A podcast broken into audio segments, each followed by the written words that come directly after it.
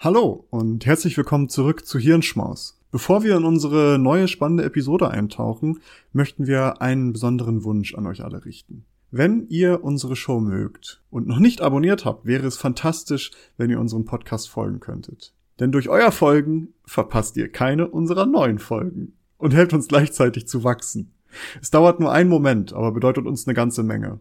Noch schöner wäre es natürlich, wenn ihr auch noch eine Bewertung dalassen würdet. Vielen lieben Dank im Voraus für eure Unterstützung und dafür, dass ihr Teil unserer wachsenden Community seid. Jetzt aber rein in die Episode. Wir hoffen, dass sie euch gefällt.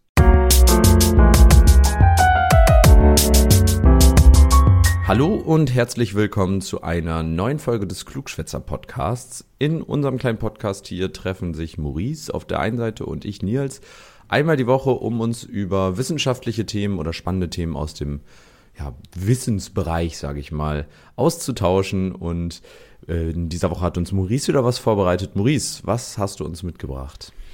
Ich hatte dir ja schon im Privaten angedeutet, dass äh, diese Episode ein bisschen an den letzten, letzten Lunchbreak anschließt, weil im letzten Mann, letzten Lunchbreak so, haben wir über weit verbreitete Irrglauben geredet. Also was Leute oder was wir vielleicht glauben, was wahr ist, aber in Wirklichkeit gar nicht stimmt. Da haben wir so ein paar äh, aufgegriffen und die sind wir dann äh, durchgegangen und haben mal die Wahrheit dargelegt, wie es eigentlich ist. Und da hat sich mir ja die Frage gestellt, wie setzt sich sowas eigentlich fest? Also wie entstehen so Irrglauben? Und das hat ja letztendlich mit äh, Falschinformationen zu tun dass sich irgendwie irgendwo jemand mal dazu herabgelassen hat, Dinge zu behaupten, die eigentlich gar nicht stimmen. Im Grunde genommen ist es ja Desinformation. Also Desinformation ist ja das gezielte Verbreiten von falschen Informationen zum Zwecke der Täuschung. Warum auch immer, wer wen täuschen möchte, ist da völlig außen vor. Es geht einfach nur darum, dass halt falsche Informationen verbreitet werden. Und das ist ja etwas, womit wir heutzutage auch wieder viel zu kämpfen haben. Beziehungsweise damit haben wir eigentlich immer zu kämpfen, aber jetzt wird es vielleicht noch mal naja, auffälliger, weil die WHO sagt auch, in der jetzigen Situation haben wir nicht nur eine Pandemie, wir haben auch eine Infodemie. Und zwar, dass diese gezielt vorgesteigerter Desinformation warnen. Allerdings muss ich direkt vorweg sagen, es ist nicht wirklich klar, ob heutzutage wirklich mehr Desinformationen verbreitet werden als vorher. Also, weil es hängt ja erstens davon ab, wann stufen wir etwas als falsch ein oder als Desinformation. Es ist ja nicht immer so einfach, dass man sagt, das ist wahr, das ist falsch. Manchmal ist das Nuancen. Also das ist ja erstmal davon abhängig. Vielleicht hat sich das über die Jahre geändert. Äh, und zweitens, ich konnte einfach keine sinnvolle Auswertung oder Studie finden, die zeigen konnte, dass die, an, die Menge an Desinformation gestiegen ist. Ist ja auch schwierig. Das heißt, du müsstest um das zu können, müsstest du ja historische Daten aus Jahren von Anno dazu mal haben, wo dann drin steht, wie viel Desinformation gerade unterwegs ist. Wie willst du das machen? Geht ja nicht. Also deswegen ist es nicht wirklich klar, ob es mehr ist, aber was man zumindest sagen kann, wir kriegen es vielleicht mehr mit, weil durch Social Media scheint es zumindest so zu sein, dass sich Falschinformationen schneller verbreiten, weil das könnte vor allem daran liegen, und darüber haben wir auch schon häufiger geredet, dass, naja, dass halt diese Falschnachrichten ähm, häufig so einen negativen Ton haben und die werden häufiger geteilt als faktisch wahre Meldung. Da habe ich tatsächlich ähm, auch gerade noch gestern oder vorgestern was drüber gelesen. Ähm, beziehungsweise in, äh, nee, nicht gelesen, das war in dem Interview von Jan Böhmermann mit der ähm, Leak hier, der Whistleblowerin von Facebook, ja. die auch darüber gesprochen hat, wie zum Beispiel bei Facebook, dem größten sozialen ähm, Netzwerk, die negativen Nachrichten halt viel, viel besser ähm, eben ja ja, äh, Reaktionen erzeugen. Ich glaube, das ist auch, also das kann man, also das ist mittlerweile auch irgendwie schon quantifiziert worden. Ja, ja, gibt's gibt's auch viele äh, Studien zu. Darüber hatten wir, glaube ich, auch bei extrem politisch schon mal gesprochen und bei Meinung machen machen äh, Leute haben wir, glaube ich, auch darüber gesprochen in den Episoden jeweils. Äh, und warum das so ist, dass wir jetzt diese negativen Nachrichten, warum das halt häufiger Falschinformationen ist, dazu kommen wir später nochmal. Aber es ist halt so, dass diese Falschnachrichten häufiger geteilt werden als faktisch wahre Meldung, weil die halt bestimmte Trigger auslösen. Warum? Dazu später.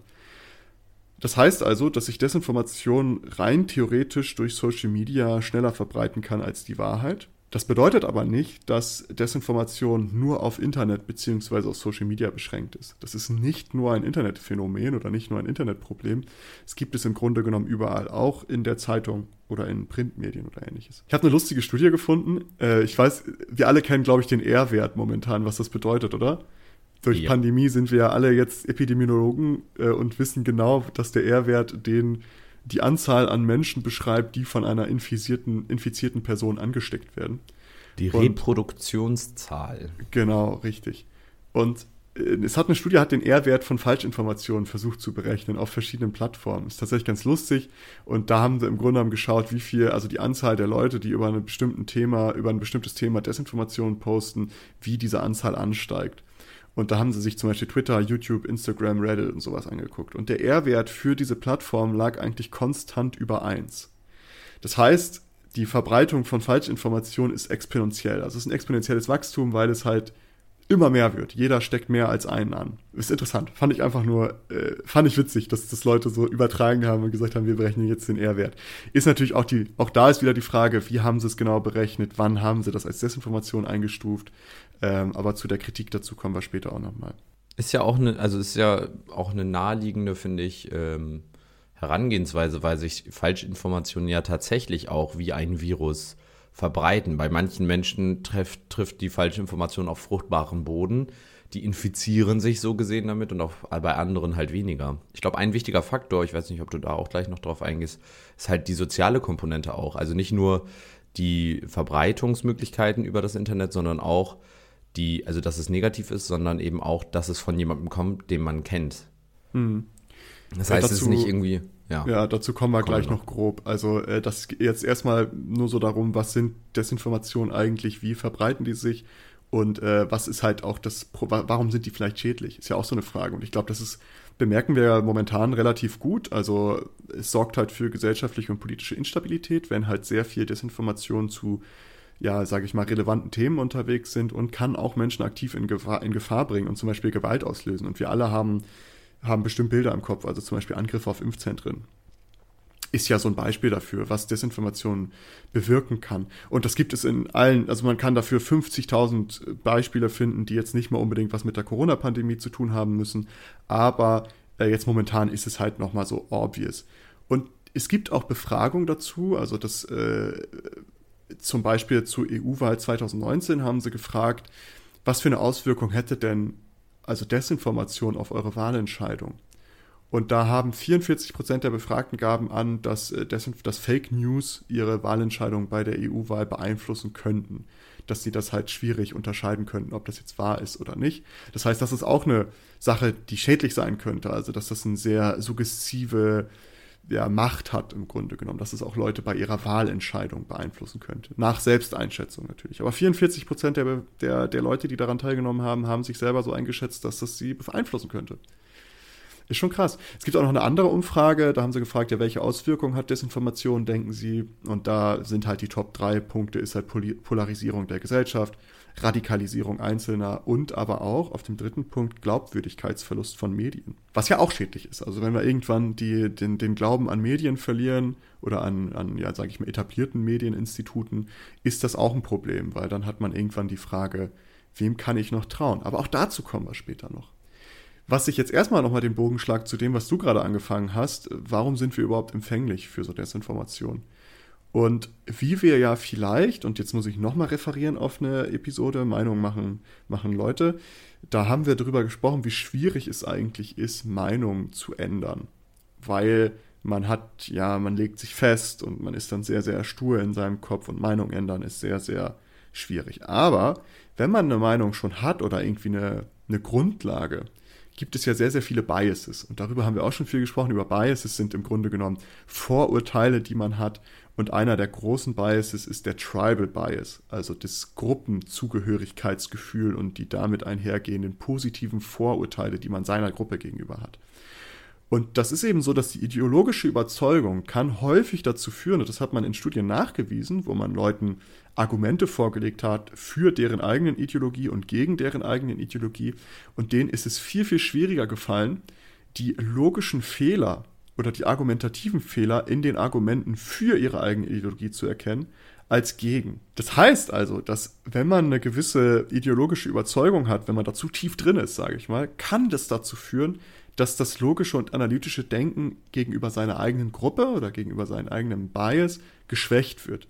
Womit man dann halt oftmals ähm, ja bewusst in Anführungsstrichen falsche oder fehlerhafte Informationen übersehen kann, weil man eben da nicht mehr so skeptisch ist oder nicht so analytisch herangeht. Darum ist es auch so, dass politische Polarisierung oftmals als psychologischer Treiber hinter der Verbreitung von Desinformationen gesehen wird. Das hat man auch äh, durch Auswertungen versucht na, äh, nachzuweisen und da kommen sie dann drauf, dass sie sagen, naja, politische äh, Polarisierung ist häufig die Psychologie dahinter, also dass man dann seinen eigenen, seine eigene Gruppe unterstützt, indem man die dieser Gruppe zugetanen Informationen verbreitet. Ob sie jetzt wahr sind oder nicht, das ist dann erstmal nebensächlich in diesem Punkt. Ich, ich glaube auch, dass es ähm, auch ein ganz wichtiger psychologischer Faktor ist, dadurch, dass du deine Meinung bestärkst, auch wenn du Zweifel daran hast, dass es so eine Art Selbstmechanismus, so ein Schutz. Ich hatte da mal irgendwann, ist jetzt auch Halbwissen, aber ich hatte da mal was zugelesen in die Richtung, dass das so eine, ja, super krasse psychologische Komponente ist, dass wir Recht haben möchten, mhm. um so gesehen uns damit auch ähm, unsere, unser Weltbild, sage ich mal, nochmal zu bestärken und zu versichern und das uns Sicherheit gibt und wir da diese Sicherheit erhöhen können, indem wir also das Gefühl von Sicherheit zumindest erhöhen können, indem wir diese Nachrichten, die uns eben zuträglich sind, weiter verbreiten und somit damit in unserem Kopf diese Realität auch noch mhm. realer wird ist ja vielleicht auch so das Gefühl von Kontrolle, ne? Also, dass man so über Dinge Bescheid weiß, man weiß, was Sache ist und möchte das dann auch bestätigt wissen. Das ist, wenn euch sowas interessiert, also wie Meinungen entstehen und warum, wie sich Leute radikalisieren. Wir haben dazu zwei schöne Episoden gemacht, könnt ihr euch anhören, extrem politisch und Meinungen machen Leute. Darüber sprechen wir da ein bisschen detaillierter. Aber das passt dann ja auch zu dem, was du vorhin meintest, also wenn das aus diesem sozialen Umfeld kommt. Weil wir wissen ja, wenn wir in Gruppen sind, wir neigen auch dazu, uns diesen Gruppen auch in Social Media anzuschließen. Das heißt, es gibt diese Bubble-Bildung und so weiter und so fort, müssen wir gar nicht weiter erklären, haben wir überall schon drüber gesprochen. Aber wenn wir das jetzt noch dahin zunehmen, dass man halt dieses logisch-analytische Denken wird geschwächt gegen, gegenüber seiner eigenen Position, sage ich mal, und man verbreitet dann häufiger Informationen, die vielleicht falsch sind, aber die eigene Gruppe oder die eigene Ansicht unterstützt, das dann in dieser Bubble macht, ist das ja so ein Dominoeffekt, weil das sehen dann halt genau die Leute, die genauso denken wie du oder wie ich und äh, die sind dann genauso empfänglich dafür. Das heißt, das ist aber nur die eine Seite davon, dass man sagt, okay, das ist, warum sind wir empfänglich dafür? Weil wir uns bestätigt sehen und deswegen halt häufiger nicht mehr kritischer Dinge hinterfragen.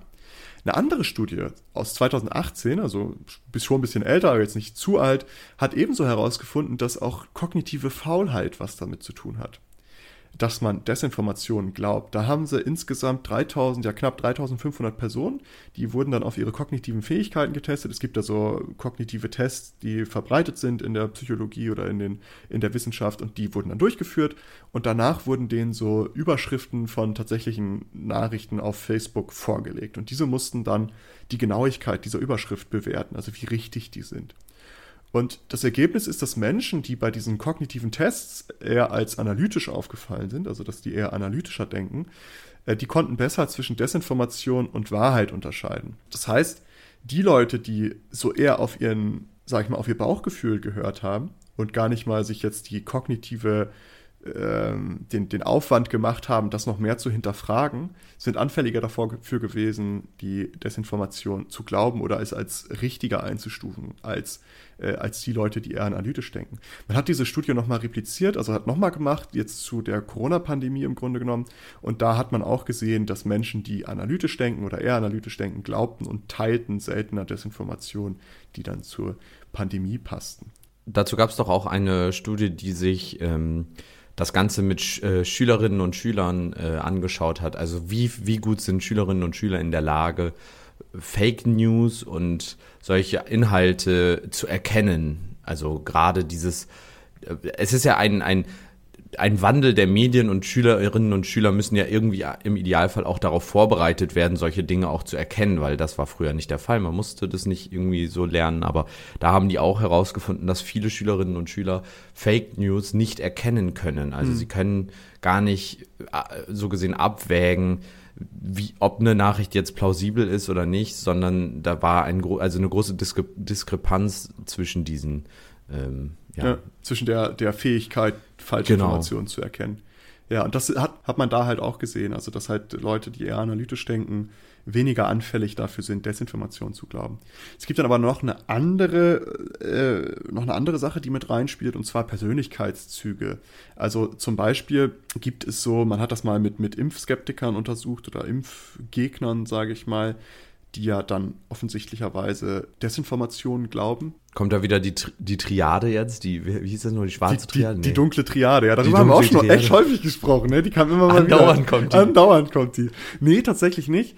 Ähm, aber es ist so, dass diese Leute, diese Menschen, das hat man untersucht, die zeichnet alle aus, dass sie in ihrer Persönlichkeit wenig Vertrauen in Autoritäten haben. Und das ist häufig so ein Anzeichen dafür, dass man halt auch anfälliger dafür ist, Dinge zu glauben, die jetzt gegen Autoritäten gehen oder ähnliches. Und da hat man das jetzt zumindest bei, bei Leuten, die gegen Impfung sind, hat man das halt finden können, dass das so der, dass der gemeinsame Nenner bei den Personen ist. Ich hatte immer das Gefühl, dass die aus, also dass viele von den VerschwörungstheoretikerInnen eben sehr stark eigentlich sich wieder autoritär, äh, autoritäre Staaten zurückwünschen zum Beispiel oder eine Autorität zurückwünschen, weil häufig ist es ja zum Beispiel als ein Beispiel die Reichsbürger, ähm, die, die wollen ja immer einen, einen, so gesehen einen eigenen Staat und wollen ja damit auch eine Autorität haben, eine andere. Vor mhm. allen Dingen sehen sie sich ja häufig auch dem, des, dem Deutschen Reich von, von 18, keine Ahnung, wann die das wünschen. Äh, aber sie wollen ja immer das Deutsche Reich zurück und das war ja auch sehr autoritär, wenig Demokratie oder weniger Demokratie, als es jetzt ist und so. Also ich hätte das eher gefühlt hätte ich das eher andersrum erwartet, dass das eher, eher autoritätsliebende Menschen sind, die dann eher an solche Dinge ähm, ja, glauben. Interessant. Ich glaube, man muss es leider halt auch so, vielleicht muss man es eher so beschreiben, Ver Vertrauen, also wenig Vertrauen in die derzeitige Autorität. Weil, also es ist ja, Autorität ist ja immer auch Auslegungssache und wenn du jetzt gerade, wenn du ein Reichsbürger bist und denkst, ah, hier die Regierung, die verarscht mich, was deren Gedanke ist, dass eigentlich die Deutsch, dass Deutschland oder dass Deutschland eine GmbH ist und es gibt keinen Friedensvertrag. Ja gut, das wissen wir, das stimmt ja auch. Das wir stimmt ja auch, auch das stimmt und äh, alle verarschen dich und das ist halt so dieses Gefühl von wegen, ey, die, die große, es ist ja immer dieses, was ja häufig mitschwingt, ist ja immer dieses, oh, es gibt da irgendwie diese New World Order. Klaus Schwab ja. vom, vom Wirtschaftsforum, der führt das alles. Das ist die Autorität, die über allem schwebt und die machen uns kaputt. Diese, diese antisemitischen ja, ist ja im Endeffekt auch eine antisemitische. Häufig ja, spielt das damit rein, das, äh, das stimmt. Aber äh, deswegen ist es halt, Leute, es gibt auch Persönlichkeitszüge, die vielleicht anfälliger, die dich anfälliger machen, bestimmte Desinformationen zu glauben, wenn sie denn dann auch zu deiner Welt sich wieder passen. Das heißt, im Grunde genommen, was macht uns anfällig für Desinformation? Also, dass wir die glauben, es ist ein großer Topf. Auch das, was ich jetzt aufgezählt habe, ist nicht abschließend. Es gibt da 50 Milliarden tausend Studien zu. Ich habe nicht mal ansatzweise alle lesen können. Ich habe aber einige gelesen und habt ihr euch natürlich auch verlinkt, da könnt ihr gerne nochmal reingucken. Aber im Grunde genommen ist es so, wenn Desinformation unsere bestehende Meinung unterstreicht, sind wir schon mal anfälliger dafür, die Fehler in dieser Information nicht zu sehen und diese dann gegebenenfalls auch zu verbreiten. Wenn wir unsere kognitive Fähigkeit nicht, nicht anschmeißen, also dass wir, wenn wir nicht analytisch denken, wenn wir sonst eher so aus dem Bauchgefühl und eher so schnell, schnell machen, ist auch eher äh, ein Zeichen dafür, dass wir vielleicht anfälliger für Desinformationen sind. Und bestimmte Persönlichkeitszüge können dazu führen, dass wir in Kombination mit diesem Tribal Bias bestimmte Informationen eher glauben. Ich würde jetzt gerne einmal den Schwenker dazu machen, wie erkennt man, also was sind so Anzeichen für Desinformation vielleicht? Und ich hatte ja vorhin schon mal gesagt, dass sich halt, ähm, naja, negative oder Falschnachrichten häufiger verbreiten, also schneller verbreiten als die Wahrheit, weil das häufiger auch negative Nachrichten sind und negative Nachrichten sich generell schneller verbreiten. Und diese, so ein Anzeichen für Desinformation ist halt dass das den Leuten bewusst ist, die das, die das verbreiten. Also, dass sich so negative, emotionale Nachrichten schneller verbreiten. Das heißt, wenn wir schon so einen aufreißerischen Titel haben, kann man schon mal die Ohren spitzen. Wenn so eine sehr überzogene Sprache genutzt wird oder so eine sehr polemische Sprache, kann man auch noch mal so ein bisschen, hm, Negative Nachrichten sind häufig generell anfällig dafür. Und so übertriebene, emotional aufgeladene Sprache, wo dann irgendwie an das, an das Gewissen appelliert wird oder an deine Emotion und rhetorische Fragen wie, kann das noch sein? Oder wacht auf, wann wacht ihr endlich auf? Äh, übertriebene Bilder dazu ist auch sehr immer, wo man so sagt, hm, ja, okay, alles klar. Clickbait-Titel sind auch nie so wirklich seriös. Auch da muss man aufpassen. Und sobald man irgendwie das Gefühl hat oder dass man, wenn man es liest, dass da eine Suggestion drin ist, also dass dieser Artikel irgendwie etwas bewirken möchte, dass du irgendwas tust oder irgendeine Meinung übernimmst, kann man vorsichtig werden.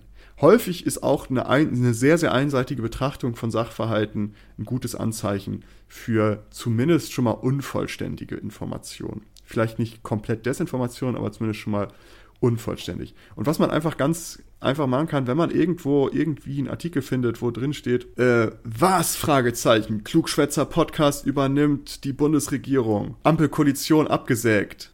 Was äh, höchstwahrscheinlich ja bald passieren wird. Also das zum Beispiel, da würde man, das ist ja naheliegend. Ne? Das, ist ja jetzt etwas. Das würde man halt glauben. Genau, weil das, das ist ja die Kompetenz ist da, muss man einfach sagen. Und das ist ja sehr wahrscheinlich, dass das passiert. Genau, ich stelle euch diese Überschrift vor und dann haben wir so ein, gibt so ein Foto von uns, wie wir so, wie uns so Teufelhörner aufgesetzt wurden und die Augen so rot gemacht wurden und äh, und die Sprache ist so, kann das sein, dass diese zwei Flachpfeifen unser Land führen werden? Fragezeichen. Nach genau. internen genau. Informationen, ist auch immer gut, nach internen Informationen. Uns liegen interne Informationen vor, wo sie die Pläne haben, die gesamte Bevölkerung zu chippen. Wacht auf! Und ja, keine Ahnung. Wenn man sowas liest, liest ähm, macht es schon mal Sinn, einfach mal Google anzuschmeißen und zu gucken, ob es sonst noch irgendwo News Sources gibt, die die gleiche Geschichte erzählen. Und da findet man, glaube ich, immer relativ schnell genug Anlasspunkte, um zu sagen, okay, das hier ist einfach nur Schmutz, was hier geschrieben wird.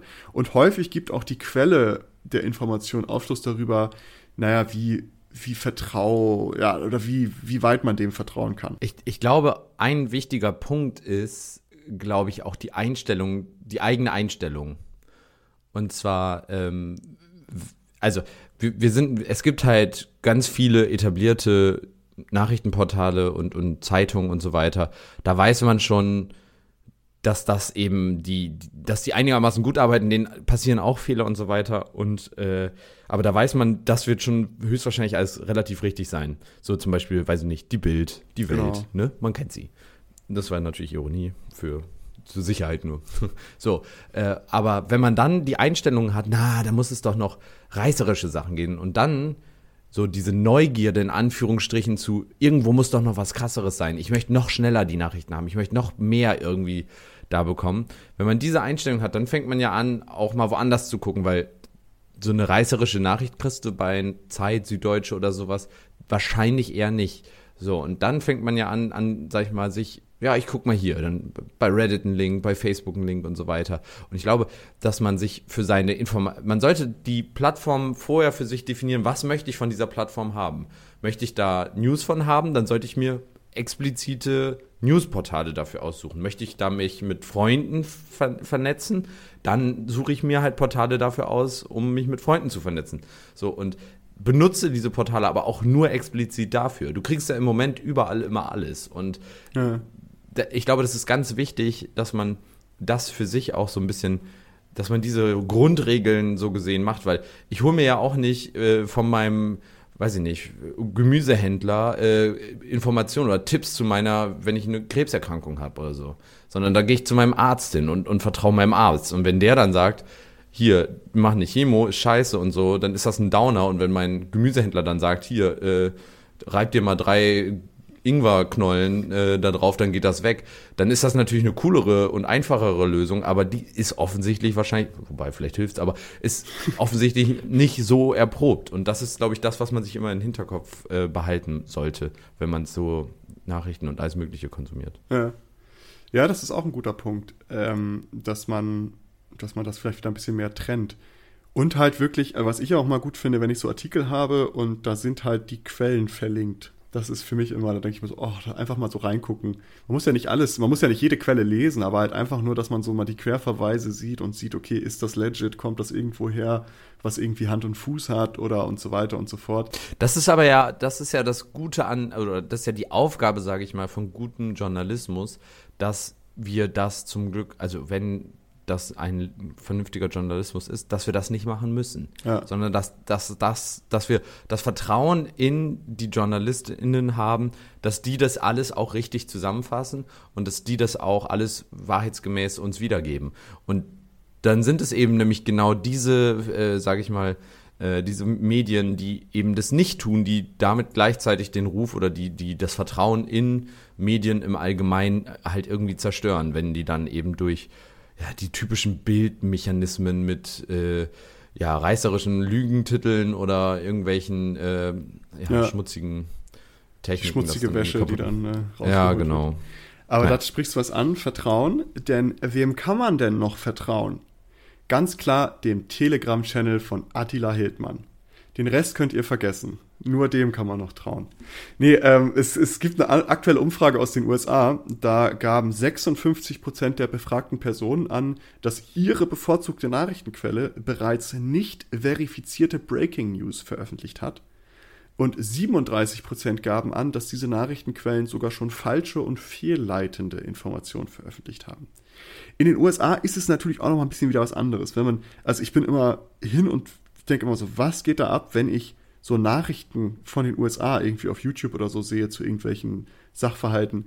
Das sieht immer aus wie eine Show. Als würdest du dir irgendwie eine Late-Night-Show angucken oder eine Talkshow. Es ist nicht so wie bei uns, wo halt wirklich so ein ordentlich angezogener Mensch sehr trocken Dinge runterredet, sondern das ist ja so richtig bam, Entertainment. Bam. Entertainment, so. Die News Und es geht ja auch den ganzen Tag. Das genau. ist ja, News-Sendungen sind da ja den ganzen Tag. Ich habe übrigens gleich noch einen Pitch. Okay, äh, willst du den jetzt dazwischen schieben? Ich weiß nicht, ob der passt der jetzt. Ich hätte einen Pitch für, für News so gesehen, ja, wie man das besser mal. machen könnte. Also, mein, ich hatte tatsächlich da die letzten Tage ist mir die Idee gekommen. Und zwar, glaube ich, das ein Problem, was wir im Moment haben, die ähm, ist, dass wir Nachrichten, dass die ja so schnell wie möglich rausgehauen werden müssen, weil du musst die erste Quelle sein, die das irgendwie raushaut. Das heißt, es wird erstmal losgeschossen und dann wird nach, dann weitere Informationen folgen oder so. Aber erstmal die Headline und diesen vom Ticker das loszuschicken. Also mein Vorschlag dazu wäre, man darf irgendwie nur noch an dreimal am Tag praktisch Nachrichten veröffentlichen morgens, mittags, abends oder sowas. Zu diesen Zeitpunkten gibt es dann immer einen, so gesehen so einen Call und da dürfen neue News veröffentlicht werden. Und es gibt dann so ein paar ähm, Ausnahmen, wie zum Beispiel eine Gefahr für die öffentliche Sicherheit, irgendwie, weiß ich nicht, hier der ähm, äh, das Atomkraftwerk XY hat ein Leck, äh, da müssen sie dann nicht warten, sondern solche Sachen werden dann direkt äh, veröffentlicht. Und der zweite Vorschlag, ähm, dass äh, man, also das ist ja ein anderes Problem. Viele vernünftige Journalisten und Journalistinnen sind ja wirklich, da kann man, da weiß man ja, dass das gut ist, weil die das wirklich auch gelernt haben. Aber ganz viel, jeder nennt sich ja heutzutage da als News äh, Reitschuster und so weiter. Also genau, dass, dass das besser, sage ich mal in Anführungsstrichen, kontrolliert wird oder dass da, sage ich mal, dass nicht jeder äh, da Nachrichten so gesehen einfach raushauen darf. Wobei, weiß ich nicht, ob das mit Presse. Ne, also ich will ja nicht das einschränken, wer das bekommt, sondern dass die eine Ausbildung dafür haben. Dass sich nicht jeder Journalist, darf sich wahrscheinlich auch nicht jeder Journalist nennen, oder? Oh, das ist vielleicht jetzt gefährlich. Keine Ahnung. Ich glaube, es gibt da schon so was, dass du dir halt schon irgendwie. Naja, auf jeden Fall. Halt, ich, ja. ich würde es lang, ich will es wieder langsamer machen mit den Nachrichten. Das ist, glaube ich, der, der Kernpitch. Also es soll wieder. Äh, es soll so gesehen dreimal am Tag meinetwegen oder zweimal am Tag soll es halt Nachrichten geben und das war's. Kannst auch einfach richtig zurück in Tageszeitungen, Zeiten zurück und einfach morgens dann die kleinen Buben auf der Straße, die die neue Zeitung für den Markt. Extrablatt, Extrablatt. Ja, sowas in die Richtung. Ist auf jeden Fall eine Idee. Ähm, ist vielleicht auch etwas, worauf ich später nochmal zu sprechen kommen werde. Mhm. Vielleicht auch nicht. Äh, wir werden mal sehen, inwiefern sich das anbietet. Aber ähm, das, äh, wir werden noch so ein bisschen darüber sprechen, was kann man tun, dass. Ja, dazu kommen wir später. Aber äh, der Einschub war gar nicht verkehrt, weil wir reden ja gerade über Medien und Presse und ob man denen noch vertrauen kann. Und du hast identifiziert, dass ein Fehler oder dass ein Problem häufig ist, dass Nachrichten zu schnell rausgeshootet werden, obwohl die Information noch nicht mal vollständig ist, also obwohl man noch nicht mal verifiziert hat und ähnliches. Was ja auch die Amis dann sagen, dass die halt noch nicht verifizierte Breaking News schon bei ihren Nachrichten, bevorzugten Nachrichtenportalen gesehen haben und dann sogar auch schon falsche und fehlleitende Informationen. Aber wie gesagt, im Amiland ist es ja noch so ein bisschen anders. Die haben da ihr News Entertainment, das ist eher wie eine Unterhaltungsshow. Äh, solche Umfragen gibt es aber auch in Deutschland und da gaben 48 Prozent der Befragten an, dass sie sich durchaus Gedanken machen, ob sie der Informationsquelle, die sie nutzen, vertrauen können. Also knapp die Hälfte der Leute, die befragt wurden.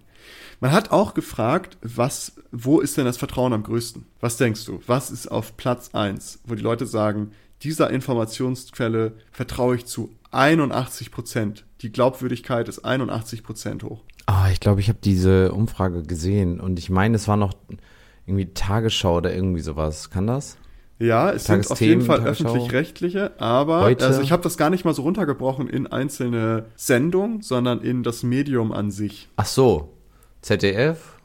Nee, ARD? es sind äh, noch, noch weiter runtergebrochen. Es sind die öffentlich-rechtlichen Radiosender. Ach so, ach krass. Die Radiosender sind, werden am glaubwürdigsten eingestuft. Ich denke, oh. interessant. Direkt danach kommt das äh, öffentlich-rechtliche Fernsehen mit 79% Glaubwürdigkeit. Und ähm, dann kamen so die Tageszeitungen. Also da, die haben 74% äh, Glaubwürdigkeit, aber dann halt auch schon wieder 20% weniger glaubwürdig eingestuft. Muss man auch schon gucken. So Tageszeitungen, da fällt dann ja sowas runter wie, keine Ahnung, Zeit, Taz und alles, was so als Tageszeitung, als Papier auch noch unterwegs ist. Ähm, SZ, FAZ. Genau, all das, was ihr so kennt. Äh, danach kommen Internetangebote von Zeitungen oder Zeitschriften. Die gelten dann nur noch als 45% glaubwürdig und 32% wenig glaubwürdig. Äh, und am wenigsten glaubwürdig gelten dann halt private Radio- oder Fernsehsender. Das ist nur noch 44% Glaubwürdigkeit. Äh, Social-Media-Plattformen, Facebook bekommt 7% Glaubwürdigkeit, Twitter bekommt 7% Glaubwürdigkeit, Instagram bekommt 5% Glaubwürdigkeit. Und äh, danach kommen dann halt noch Internetdienste und Angebote, zum Beispiel YouTube ist nur noch 18% glaubwürdig. Und dann, was schon richtig krass ist, die Internetangebote von privaten Sendern sind nur noch 22% glaubwürdig. Das heißt, wir haben eigentlich ein sehr diverses, diverses Bild. Ganz voran sind eigentlich die öffentlich-rechtlichen Institutionen, was ja auch deren Sinn ist, dass sie halt parteiübergreifend versuchen, die Wahrheit so gut wie möglich zu beschreiben und so objektiv wie möglich. Und das scheinen sie relativ gut zu schaffen, wenn man das hier anguckt. Also die Glaubwürdigkeit, wie die eingestuft wird, ist sehr, sehr hoch. 81 Prozent öffentlich-rechtliche Radiosender. Ich verstehe nicht, warum die Radiosender da oben so hoch sind, weil keine Ahnung, wer heutzutage noch Radio hört. Aber hey, das geht raus an alle Radiosender-Hörer und Hörerinnen da draußen. Viel Spaß weiterhin. Also, wenn wir jetzt mal so den, die Zusammenfassung machen. Wir haben uns angeguckt, was sind Desinformationen, wie verbreiten die sich, warum sind wir empfänglich für Desinformation, wie können wir Desinformation erkennen und welchen Medien wird so vertraut oder wie ist die Situation momentan in Deutschland, wem vertrauen wir, was vertrauen wir. Und jetzt möchte ich im Grunde genommen darüber reden, faktisch und mit, mit Studien unterlegt, was kann man gegen die Verbreitung von Desinformation tun. Wie ist die What's the thing to do? Wie gehen wir voran? Was machen wir dagegen? Und ich habe das versucht mal so aufzuteilen, also in zwei Blöcke, dass man sagt, was kann ich persönlich tun und was müssen halt andere tun im Grunde genommen, zum Beispiel die Plattform oder andere Stakeholder, die da irgendwie verantwortlich sind. Ganz vorweg möchte ich aber noch einen kleinen Disclaimer bringen, denn es macht keinen Sinn, das Problem größer zu machen, als es ist. Man sieht es viel jetzt auch momentan wieder, es wird viel darüber geschrieben, dass wir gerade die Desinformation ist so hoch wie noch nie und äh, so viel Desinformation gab es noch nie und wir sind komplett in so einer Infodemie und niemand weiß mehr, was richtig und falsch ist. Es ist so, Berechnungen haben zu Social-Media-Portalen gezeigt, dass Desinformation eigentlich nur ein sehr, sehr kleiner Teil aller vorhandenen Informationen ist, die auf Social Media unterwegs sind. Des Weiteren gibt es jetzt ein aktuelles Preprint, und was ein Preprint ist, darüber hatten wir schon mal gesprochen. Das ist noch kein peer-reviewed veröffentlichtes Paper, sondern einfach erstmal schon mal ein vorveröffentlichtes Paper. Es muss also noch begutachtet werden, sagen wir es so. Aber es gibt ein Preprint zu dem Thema und die argumentieren, dass halt viele Erkenntnisse zu Desinformation gegebenenfalls, gegebenenfalls falsch interpretiert werden oder nur einseitig interpretiert werden. Und die haben da ganz, ganz viele Punkte, die sie rauspicken, aber ich möchte nur mal so zwei ansprechen, denn viele dieser Studien, die ich jetzt auch gerade be benutzt habe, um alles vorher darzulegen, äh, werden mit Social-Media-Daten gemacht. Und äh, da wird dann zum Beispiel ein Like oder ein Share als Akzeptanz von dieser Desinformation gesehen. Automatisch. Und das muss es ja nicht unbedingt sein. Also ein Like heißt ja nicht, dass ich dem zustimme. Gerade bei Twitter ist es zum Beispiel so, da liked man Dinge, die man bookmarken möchte, die man sich zum Beispiel saven möchte, um später da nochmal irgendwie drauf zurückzukommen. Das ist halt so ein Flaw, den es bei diesen Studien häufig gibt, dass halt viele Dinge als Akzeptanz gewertet werden, was sie vielleicht gar nicht sind. Ebenso ist es halt, dass sie auch richtigerweise sagen, dass die Einschätzung von der Größe des Desinformationsproblems immer davon abhängt, was wir als wahr und falsch definieren. Auch da gibt es eine ganze Bandbreite. Die einen werden sagen, das ist wahr, die anderen werden sagen, das ist falsch. Und äh, da gibt es auch nicht das richtig oder falsch, da auch immer Zwischenräume. Und auch das ist halt etwas, womit diese Studien halt ja faulty sind. Also die haben ihre eigene Definition von wahr und falsch und danach agieren die. Und das äh, ist halt nicht wirklich hundertprozentige Genauigkeit. Das heißt, warum ich das jetzt so sage, ist es erstens, das Erste, was wir vielleicht machen können, ist uns nicht kirre machen lassen. Wir sehen sehr, sehr viel zu Desinformation. Es gibt auch Desinformation, aber wir müssen uns jetzt nicht vorstellen, dass, dass es nichts mehr gibt, was wahr ist. Also, dass alles, was wir lesen, direkt Desinformation ist. Aber was können wir trotzdem persönlich tun? Ein riesengroßer Punkt ist mehr Bedächtigkeit. Denn wir sind empfänglicher für Desinformation, wenn wir uns die nur kurz anschauen und nicht wirklich überlegt an die Sache herangehen. Es gibt dazu eine Studie aus dem letzten Jahr, die hat insgesamt 1600 Menschen circa Überschriften vorgelegt, welche diese dann als wahr oder falsch bewerten mussten. Und diese initiale Bewertung, also die erste Bewertung, wurde unter Zeitdruck vorgenommen. Da haben sie gesagt, ey, ihr habt jetzt zwei Minuten, ihr habt jetzt zehn Sekunden Zeit, bewertet die jetzt. Danach, nachdem diese initiale Bewertung unter Zeitdruck vorgenommen wurde, wurde den Menschen da die Möglichkeit gegeben, ihre Antwort nochmal ohne Zeitdruck zu überdenken. Das Ergebnis ist, was dabei rausgekommen ist, dass diese initiale Bewertung, die also unter Zeitdruck stattfand, war häufiger inkorrekt, als sie durchdachte. Und wenn wir uns das jetzt mal vorstellen, wir scrollen durch Twitter, Facebook, Instagram, was auch immer, wir werden mit so vielen Überschriften und Nachrichtenschlagzeilen bombardiert, die wir uns nur flüchtig angucken, dass wir häufig, auch wir dazu neigen, Dinge vielleicht anzunehmen, die gar nicht stimmen. Weil wir uns nicht die Zeit nehmen, uns bedächtig mit der Sache auseinanderzusetzen. Das soll jetzt nicht bedeuten, dass wir uns jeden Artikel angucken müssen.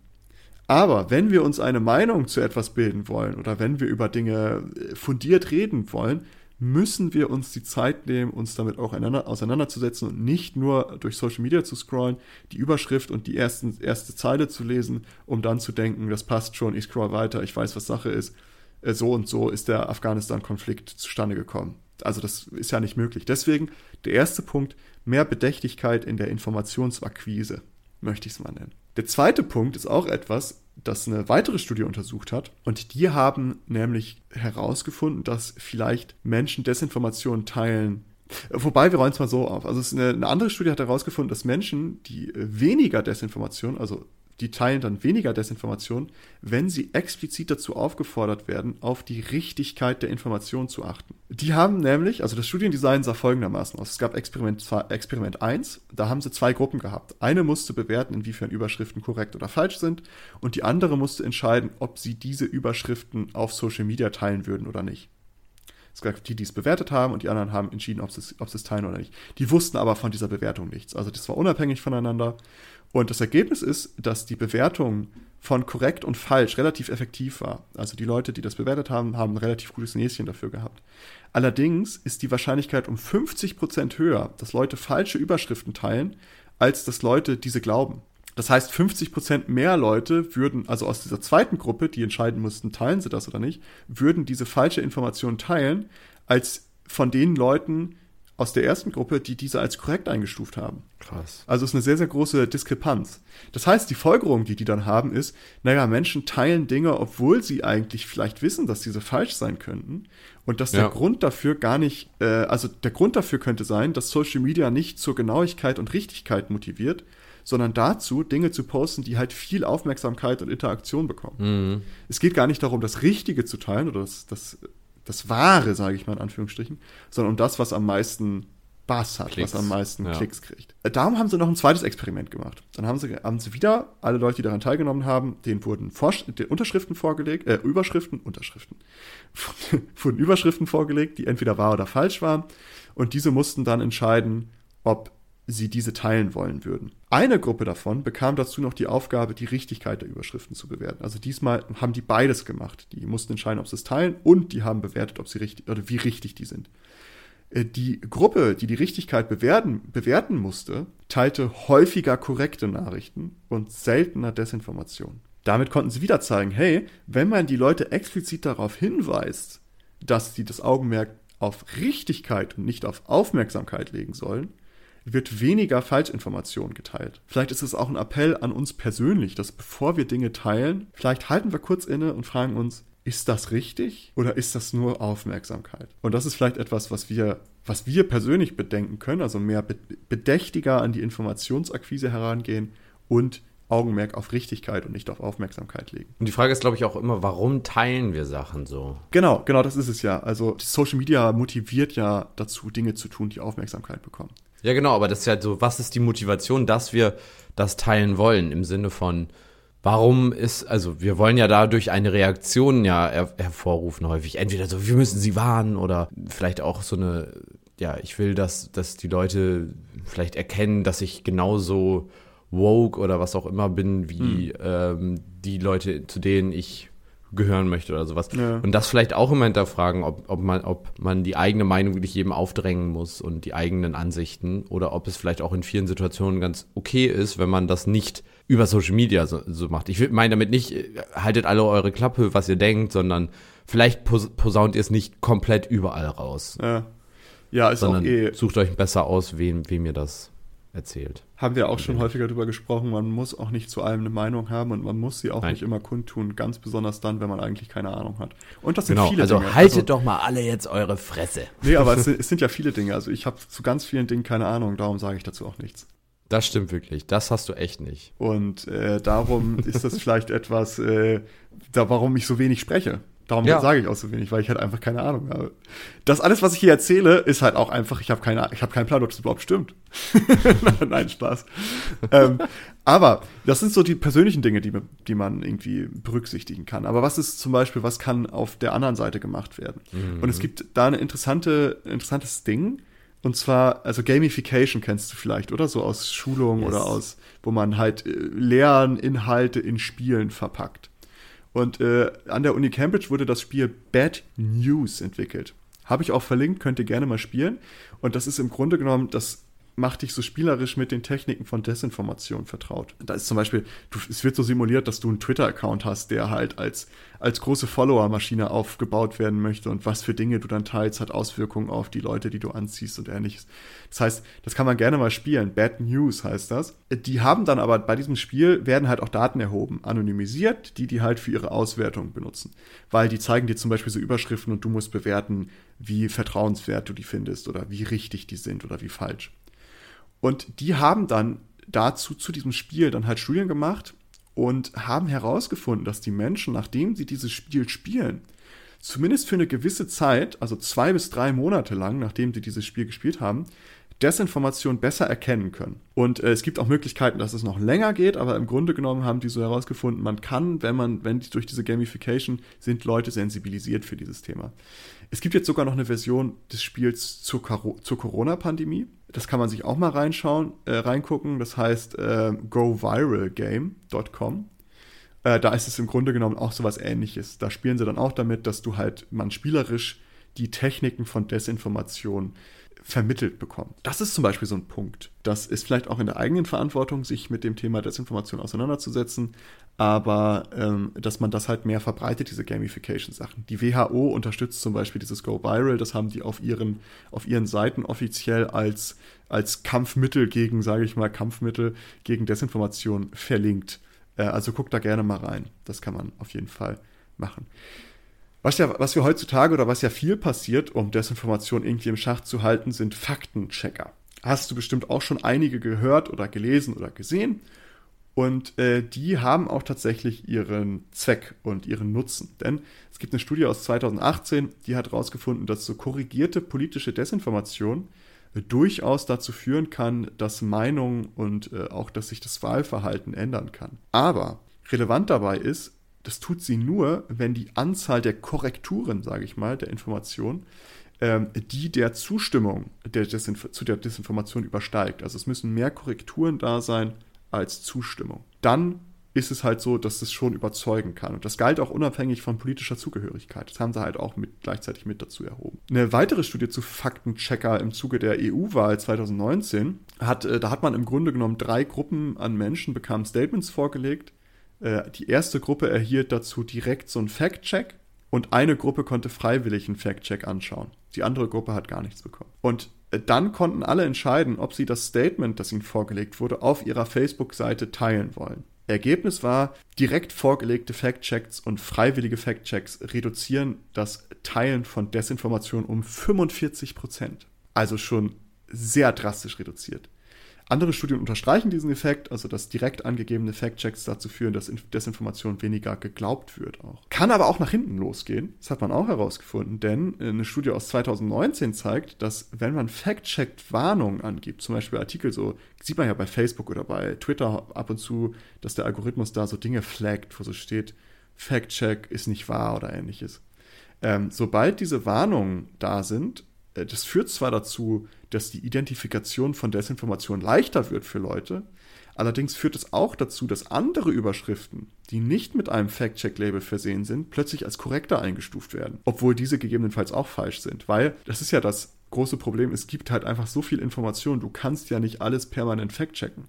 Das heißt, wenn du an einige Artikel ein Fact-Check-Label ranpackst, wo du sagst, yo, ist falsch, werden die, wo nichts dran ist, wird automatisch mehr geglaubt. Und das kann dann wiederum nach hinten losgehen. Das nennt sich der Implied Truth Effect, äh, falls es Leute interessiert. Und da kommen wir zu einem interessanten Gesetz. Brandolinis Gesetz. Hast du davon schon mal gehört, Nils? Vielleicht, nee. äh, vielleicht nicht, äh, vielleicht schon. Ich habe auch das, das erste Mal davon gehört.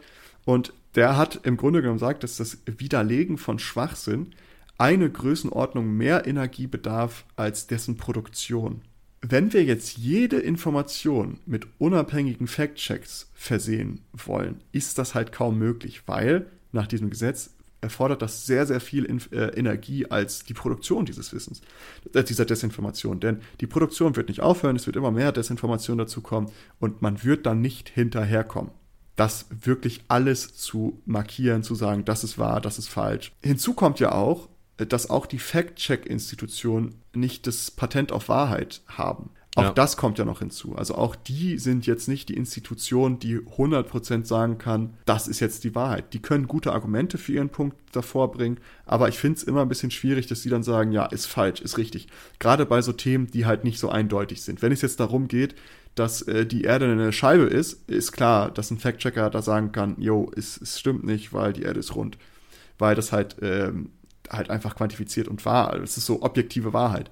Aber es gibt ja so viele Dinge, die dann halt so eine subjektive Wahrheit vielleicht haben und nicht objektiv für alle für alle Meinungen und Ansichten gelten. Man muss ja auch dazu sagen, dass da sind wir jetzt wieder so gesehen mehr, also mehrere Sachen, über die wir schon gesprochen haben. Fakt Faktenchecker können ja nur Fakten ja checken, die von der Wissenschaft kommen und die Wissenschaft erhebt ja niemals einen Anspruch auf, das ist die einzige Lösung, die einzige Wahrheit und diese, diesen Absolutismus. Es gilt, solange es nicht widerlegt wurde. Und das bedeutet ja, dass man diesen Punkt auch sowieso nie er erreichen kann. Also, dass Faktchecker immer 100% richtig sind. Genau. Das heißt, also das ist so ein Problem. Faktchecks bringen an sich sehr, sehr viel, weil sie die, das Erkennen von voll, Desinformationen leichter machen. Aber auch den muss, also auch da ist es halt so, erstens, die können nicht alle Desinformationen markieren, die es gibt im Internet oder sonst wo. Zweitens, ähm, auch die haben nicht die Wahrheit gepachtet. Die können einfach auch nur, auch da hängt halt immer irgendwie eine Meinung drin, je nachdem, was für eine, was für ein Fact-Check man sich anguckt. Und man kann ja auch durch die Checks, die man macht, eine Richtung vorgeben. Genau. Also was du checkst. Also genau, richtig, richtig. Genau. Äh, das stimmt auch. Aber, und jetzt kommen wir zu etwas, was ich sehr interessant fand, vielleicht brauchen wir gar keine Faktenchecker. Vielleicht brauchen okay. wir einfach nur Schwarmintelligenzen jetzt. Mhm. Denn jetzt eine ganz, ganz frische Studie, also das heißt ganz frisch aus dem September, also zwei, drei Monate alt, ähm, hat untersucht, ob der Schwarm Informationen genauso verlässlich klassifiziert wie erfahrene Faktenchecker. Dafür wurden 207 Artikel genutzt, die vom Facebook-Algorithmus als zweifelhaft eingestuft wurden. Und diese Artikel wurden dann 1128 Menschen vorgelegt. Die wurden nicht im Faktenchecken oder so geschult, die hatten überhaupt gar nichts damit zu tun. kennen überhaupt nichts dazu. Es waren einfach ganz regular Menschen, genau wie du und ich.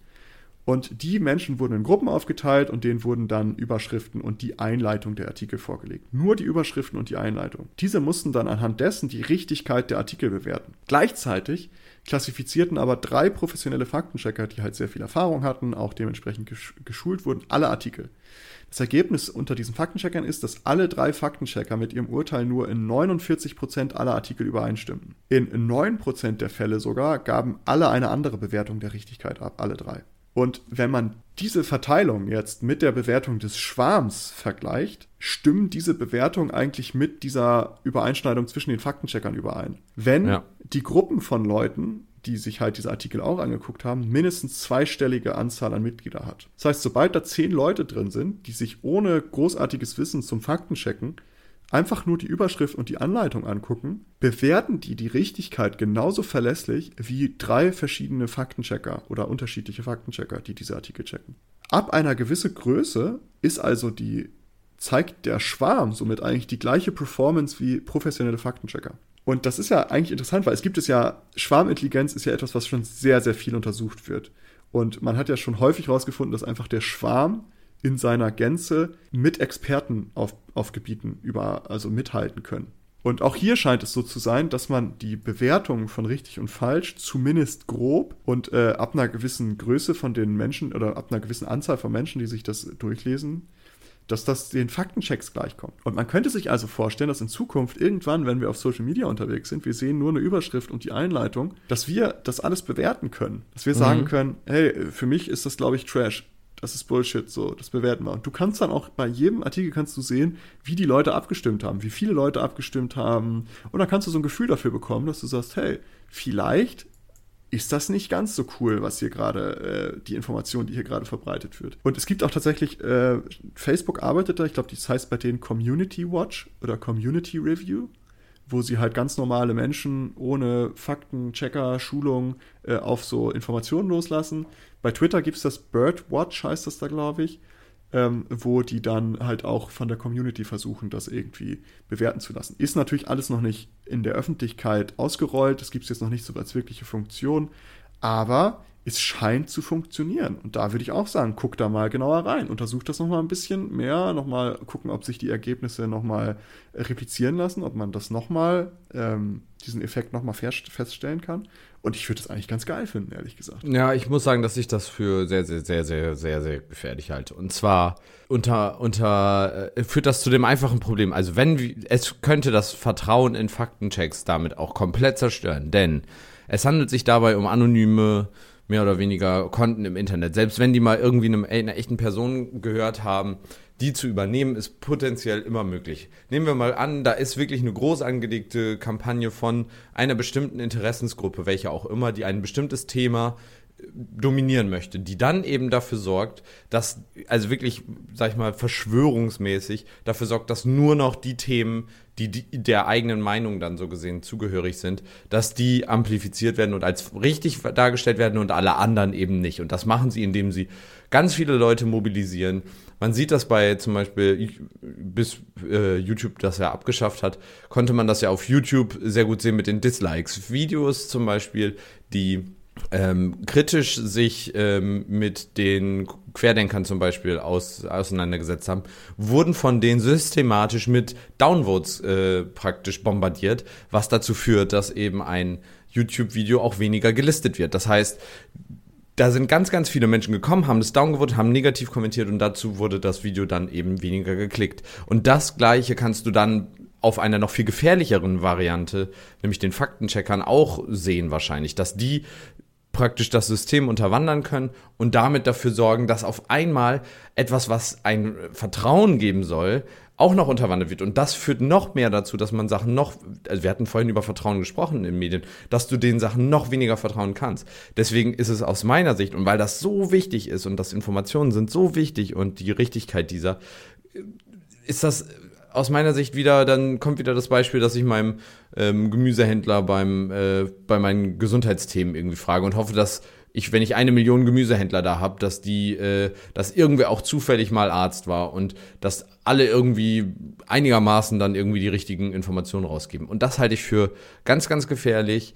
Ähm, und ich bin da kein Freund von, denn es ist im Endeffekt wieder eine Variante, mit dem man Gelder sparen kann, mit dem man es, mit dem die äh, Plattform ihre Verantwortung an an die Community so gesehen wieder selbst unreguliert, macht was er wollt und kümmert euch selbst darum, dass es richtig ist und ey, hoffentlich klappt das alles. Also ich sehe das einfach als ein riesige, riesiges äh, Gefahrenpotenzial, was da herrscht und ähm, nee, bin kein, kein Fan dieser Idee, bin ich ganz ehrlich. Ist ja auch okay, aber ich glaube, ich glaube nicht, dass es so schrecklich werden würde wenn man das mal versuchen würde. Weil, also ich meine jetzt auch klar mit diesen Dislikes und sowas, das existiert, aber das ist ja nur ein, ein Anteil von dem, was was passiert. Und wahrscheinlich wird es da Dinge geben. Also die Faktenchecker braucht man auch immer noch. Und das wird man auch immer noch brauchen. Aber einfach nur, um so ein erstes, erstes Feeling zu bekommen, finde ich das nicht verkehrt. Also ich würde es gerne mal in, in live sehen. Also so auf, wie das, wie das sich auspendeln würde. Weil ich glaube nicht, dass das so ein Riesen, dass dann plötzlich Schwärme von Menschen kommen und Bot-Armeen, die, die plötzlich Dinge als Desinformation kennzeichnen, die sie gar nicht sind. Also es wird bestimmt Einzelfälle geben, wo das der Fall sein kann und wird. Aber ich habe da, äh, ich glaube, ich bin da einfach ein bisschen, ein bisschen äh, optimistischer eingestellt.